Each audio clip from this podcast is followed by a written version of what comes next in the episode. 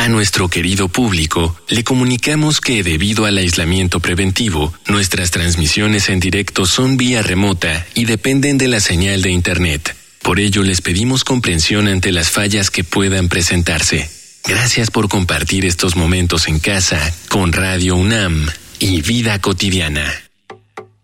Radio UNAM y la Escuela Nacional de Trabajo Social presentan una serie interminable de causas y consecuencias. De cómo y por qué. De problemas y soluciones. Eso es la vida. Vida cotidiana. Sociedad en movimiento.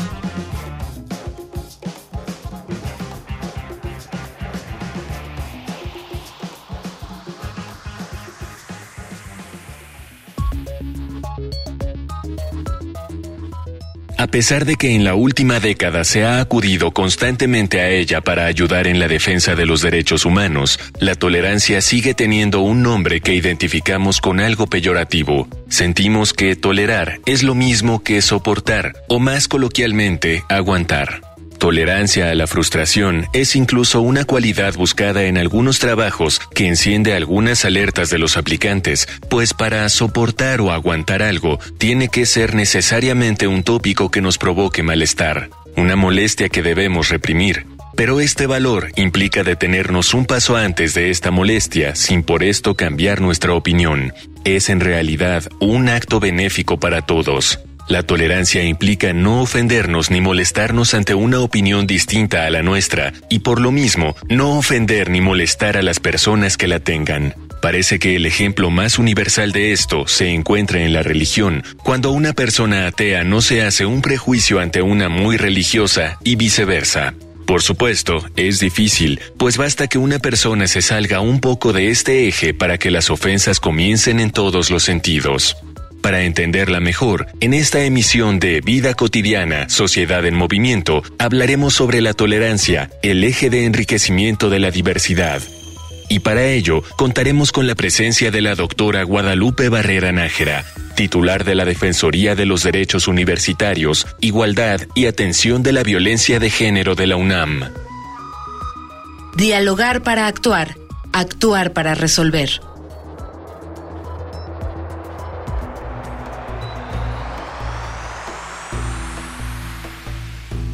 Bienvenidas, bienvenidos. Soy Ángeles Casillas. Gracias por sintonizar Vida Cotidiana, Sociedad en Movimiento. Creo que la mayoría de las personas que nos escuchan coincidirán conmigo al reconocer que uno de los valores más importantes para lograr una sociedad justa, una sociedad equilibrada, que nos permita ello, vivir en convivencia, vivir en armonía, es la tolerancia. A propósito del Día Internacional de la Tolerancia que se conmemora el próximo martes, hoy hablaremos de ello como un eje que nos permitirá enriquecer aún más nuestra diversidad. Pero antes, si ustedes quieren profundizar en alguna temática social, en algunos eventos que organiza nuestra escuela, escuchen las redes oficiales de la ENS. Facebook, Escuela Nacional de Trabajo Social, ENTS, UNAM. Twitter, arroba ENTS, UNAM, oficial. Instagram, ENTS UNAM Oficial. Ya estamos enlazados, ya estamos en cabina virtual con nuestra invitada. Me da muchísimo gusto recibirte, doctora Guadalupe Barrena. Muy bonita tarde, bienvenida al programa. Buenas tardes, muchísimas gracias por la invitación. ¿Qué te parece, doctora, si podemos iniciar compartiendo con nuestro auditorio eh, de manera muy, muy, muy sencilla, muy acotada, no siempre es fácil, ¿cómo podemos definir qué es esto que llamamos tolerancia? Uy, sí, es, es una pregunta difícil, pero digamos que tolerancia corresponde a un valor que permite que podamos aceptar que no estamos necesariamente de acuerdo con, por ejemplo, una idea eh, o una posición, y aún así eh, actuamos con la convicción de que no se debe suprimir esa idea o convicción, sino que las personas que sostienen ese punto de vista también tienen derecho a comportarse eh, de acuerdo con él y a expresarlo. Esto en particular se relaciona pues con el origen de la práctica de la tolerancia que eh, históricamente tiene nexos muy fuertes con el nacimiento de la diversidad religiosa en el mundo. Con lo que nos compartes quiere decir entonces que de manera muy muy sencillita podríamos decir que es este este respeto que tú señalabas hacia los demás y que se puede traducir a diferencias en ideas, en pensamientos, en creencias, en religiones, en todos los sentimientos que son diferentes al nuestro. Sí, hay una cercanía muy importante con la con la libertad de expresión y lo que en la actualidad llamamos la libertad de conciencia. Es decir, eh, en un entorno en donde se favorece el diálogo y la discusión, es muy importante que todas las personas eh, tengamos acceso y la posibilidad de manifestar y sostener nuestros puntos de vista, eh, pues para que esos entornos puedan ser dinámicos y plurales.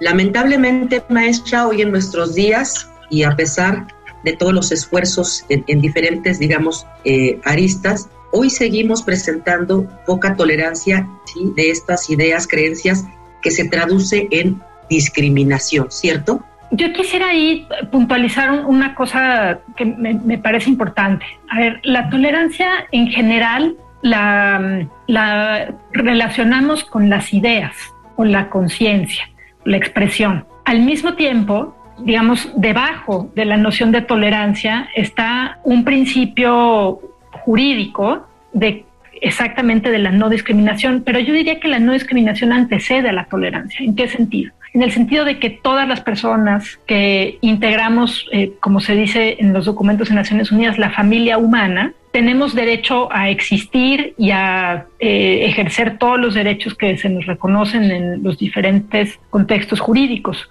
Uno de esos derechos es la expresión, la conciencia, la manifestación de las ideas. Entonces, la, libertad de expresarnos y de creer y de mantener nuestras convicciones es el resultado de que tenemos derecho al reconocimiento de nuestra dignidad como personas, digamos. Doctora, y este, este valioso reconocimiento, me gusta mucho la, la expresión que nos compartes, ¿no?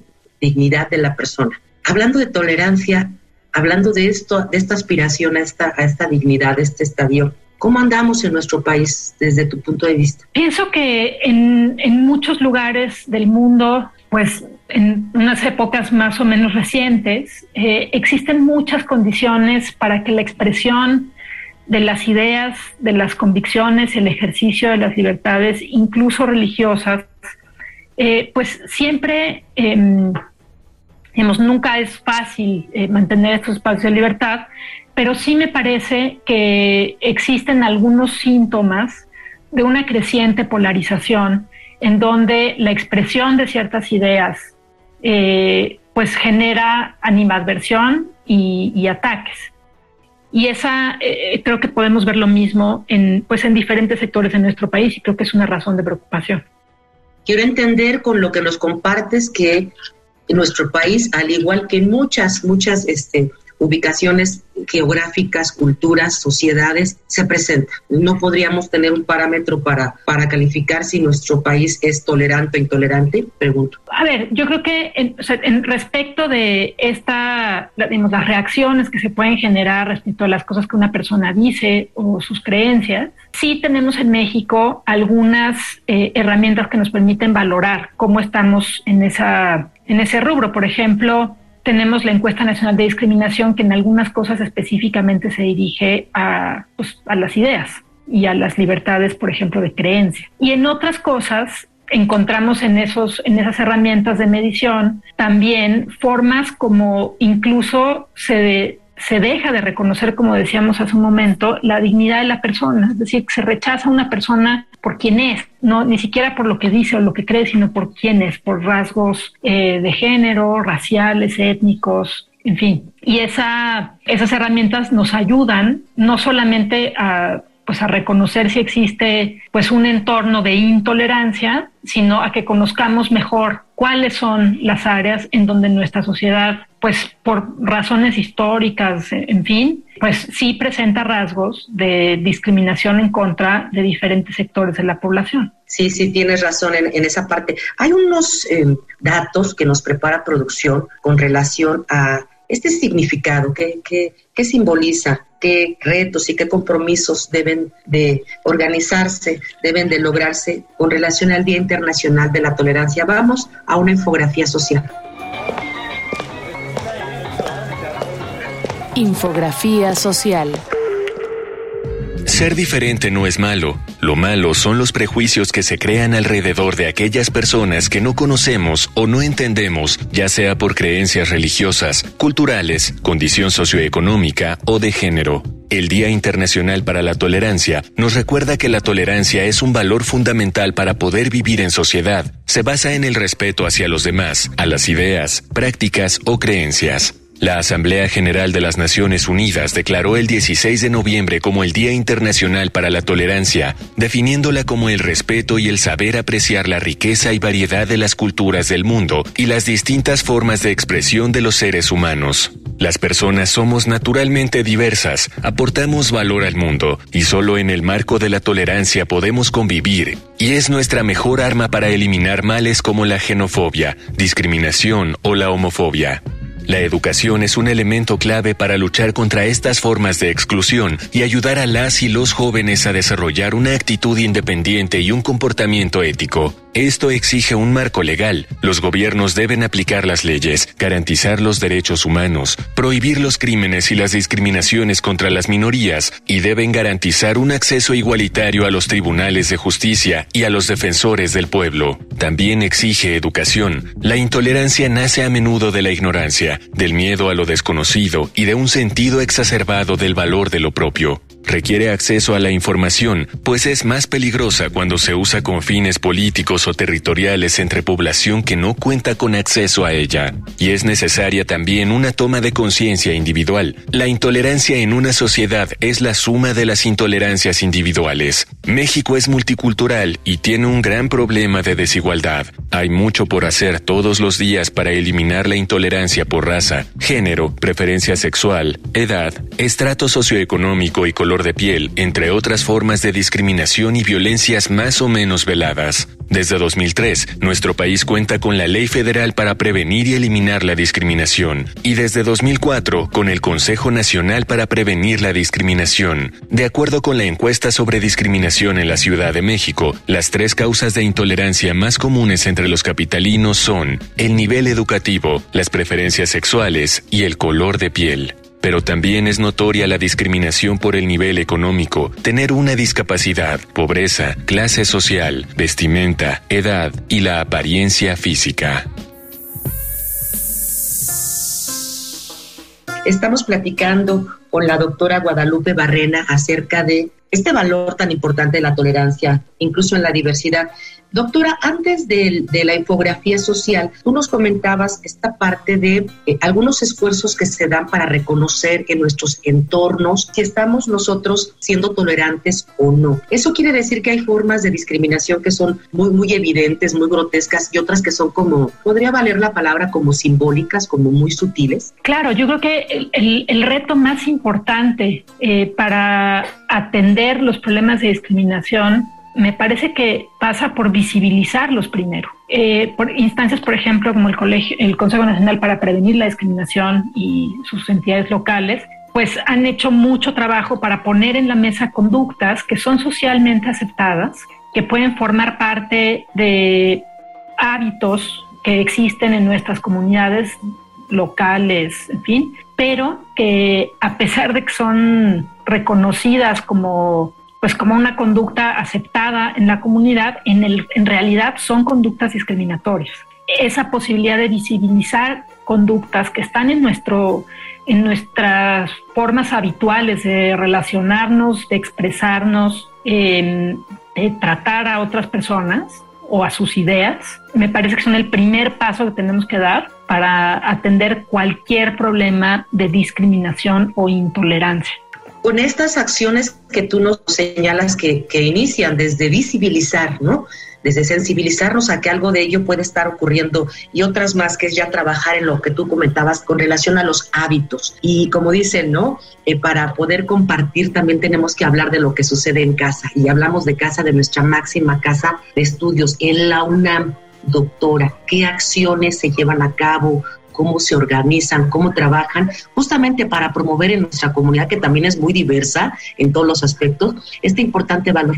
A ver, nuestra universidad tiene la peculiaridad de que forma ciudadanía eh, entre las personas que integramos la comunidad universitaria y está integrada en torno de unas expectativas muy altas sobre la conducta de quienes integramos la comunidad. Entonces, si me permiten, quisiera leerles solamente un pedacito eh, de un artículo de nuestro Estatuto General que dice que para realizar sus fines, la universidad se inspirará en los principios de libre investigación y libertad de cátedra y acogerá en su seno con propósitos exclusivos de docencia e investigación todas las corrientes del pensamiento y las tendencias de carácter científico y social, pero sin tomar parte en las actividades de grupos de política militante, aun cuando tales actividades se apoyen en aquellos, en aquellas corrientes o tendencias. En todos los casos, las mujeres y hombres de la universidad gozarán de los mismos derechos, obligaciones y prerrogativas reconocidos y garantizados por las normas y disposiciones que integran la legislación universitaria. Y hay otras disposiciones que específicamente prevén las obligaciones de respeto entre todas las personas que integramos la comunidad. ¿Esto qué significa? Que en el entorno de la universidad me parece que no hay un valor más importante que la libertad, eh, las formas de las libertades académicas para que la universidad pueda cumplir sus fines. ¿Eso qué significa? Que todas las formas de expresión en el ejercicio de estas libertades están protegidas en la legislación universitaria, con naturalmente los límites eh, de lo que nuestra legislación llama respeto y que en otros entornos legales eh, pueden, podemos hablar como de no discriminación, claro, en general de términos de no discriminación o los derechos de terceros, por ejemplo. Entonces, en el, en el corazón de la conducta de las universitarias, de los universitarios, está la expectativa de que nos conduzcamos en un debate de las ideas y de las posiciones que sea feroz, eh, puntual y que contribuya a que la universidad cumpla sus fines. Y al mismo tiempo, eh, decimos que ese debate de las ideas tiene que enmarcarse en un entorno en donde se reconozcan todas las formas eh, de vida que confluimos aquí en la universidad en un entorno no solamente de respeto, sino de la, digamos, la, promoción de la participación igualitaria en la vida universitaria. Estamos hablando, tú bien lo señalas, de algo peculiar, algo sui generis que caracteriza porque estamos hablando de la UNAM, a nuestra alma mater, esta no solamente normatividad, sino este sentido mismo, ¿no? Hasta en su, en su, en su lema, ¿no? La universalidad, universalidad de ideas, entre, entre otros muchos valores que, que se promueven. ¿Cómo se trabaja en la UNAM? ¿Cómo trabajan las instancias eh, académicas, administrativas eh, al interior para pues dar seguimiento a que estos preceptos de libertad, de cátedra, de investigación, de una sana convivencia, ¿no? respetando las ideas, puedan, puedan seguirse, digamos, en la práctica evidenciando. Claro, a ver, una parte muy importante es que las autoridades universitarias eh, están facultadas para intervenir en situaciones en donde una persona se queja de que otra, por ejemplo, le ha discriminado, ya sea por, por su persona o que le ha faltado el respeto en el, pues en el debate y la discusión de las ideas. Esto, las, todas las autoridades universitarias eh, pueden tener algún vínculo con esta función de promover que se cumpla la legislación en la conducción de las, de las actividades de la universidad. Esto, por ejemplo, a través de los diversos procedimientos de responsabilidad administrativa que tenemos en la universidad. Aparte, existen numerosísimos programas y actividades que están adentro de la operación académica de nuestra universidad, por ejemplo, programas, uh, seminarios que están dirigidos, o cátedras, por ejemplo, especiales que están dirigidas a promover la reflexión sobre la no discriminación y eh, la igualdad, la tolerancia, en fin, en las diferentes actividades de la universidad. Y por supuesto, pues está la Defensoría de los Derechos Universitarios, que tiene como funciones ayudar al trámite de quejas de la comunidad universitaria, entre otras cosas, por cuestiones de discriminación también. Sí, afortunadamente, este, qué bueno que lo compartes con nuestro auditorio. Fíjate que no solamente nos universitarios, sino también amas de casa, jóvenes, personas mayores, sociedad en general. Y es muy bonito también como institución reconocer ¿no? lo, lo que se tiene como andamiaje para salvaguardar este, este, este valor y todo lo que las entidades académicas, pues obviamente de manera particular, se organizan. Y justamente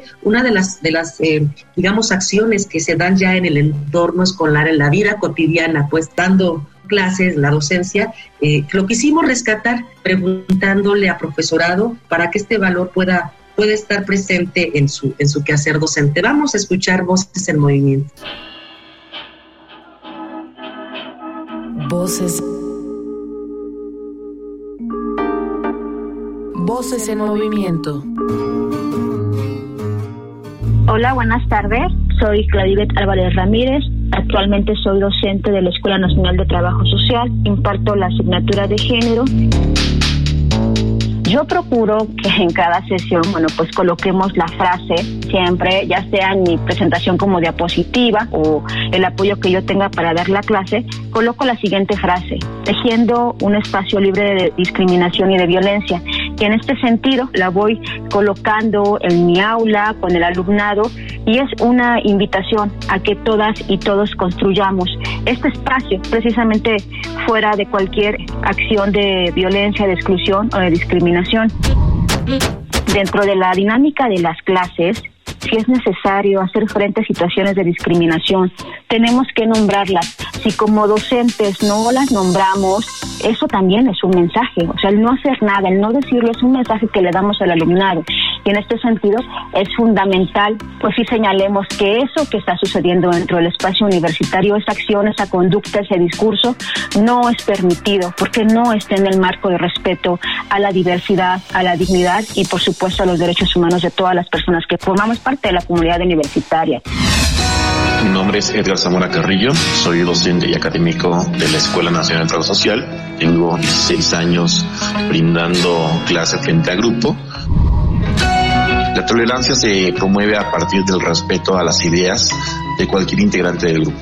Tenemos que realizar actividades con nuestros alumnos y alumnas para que ellas y ellos sean capaces de desarrollar un pensamiento crítico. En consecuencia, con esto fortalecemos las capacidades argumentativas, siempre sobre la base de la razón y sabiendo que pues la multiculturalidad y la pluralidad son características indisolubles en nuestra sociedad y por tanto en nuestra comunidad. Entonces, la tolerancia se practica y se fomenta a diario a partir del respeto a la diversidad de ideas, de opiniones, de actitudes con el otro, aunque estas no siempre coincidan con las ideas propias.